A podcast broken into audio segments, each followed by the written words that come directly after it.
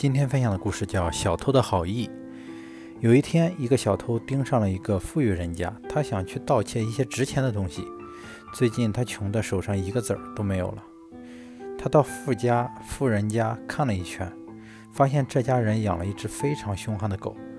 大凡富裕人家都是如此，他们将狗视为财产的保护神。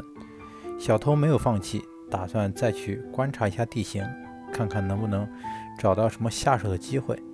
他故意从富人家门口经过，可是那只狗特别警惕，没等小偷靠近就窜了出来，虎视眈眈地注视着他，冲他狂叫不止。看样子，如果他一有什么举动，他就会毫不客气地扑上去。小偷担心自己力量不及，反而吃亏，只好灰溜溜地离开了。小偷绞尽脑汁想办法对付这只狗，最后他计上心来，决定用一些恩惠。俘虏狗，转移他的注意力。于是，小偷买了一块肉，切成许多小碎块，装进自己的口袋里，踌躇满志地向富人富富裕人家走去。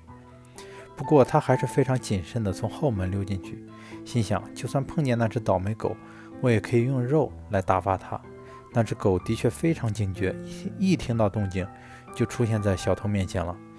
小偷连忙从口袋里拿出肉，不停地扔给狗，狗却不理会这些美味，凶恶地冲小偷狂叫，似乎在说：“你快给我滚开些！你的一番好意里肯定有所企图，我才不吃你这一套呢。”小偷见状，惊慌失措地溜走了，同时还在心里惋惜自己买的那块肉。天下没有无故拍马屁的人。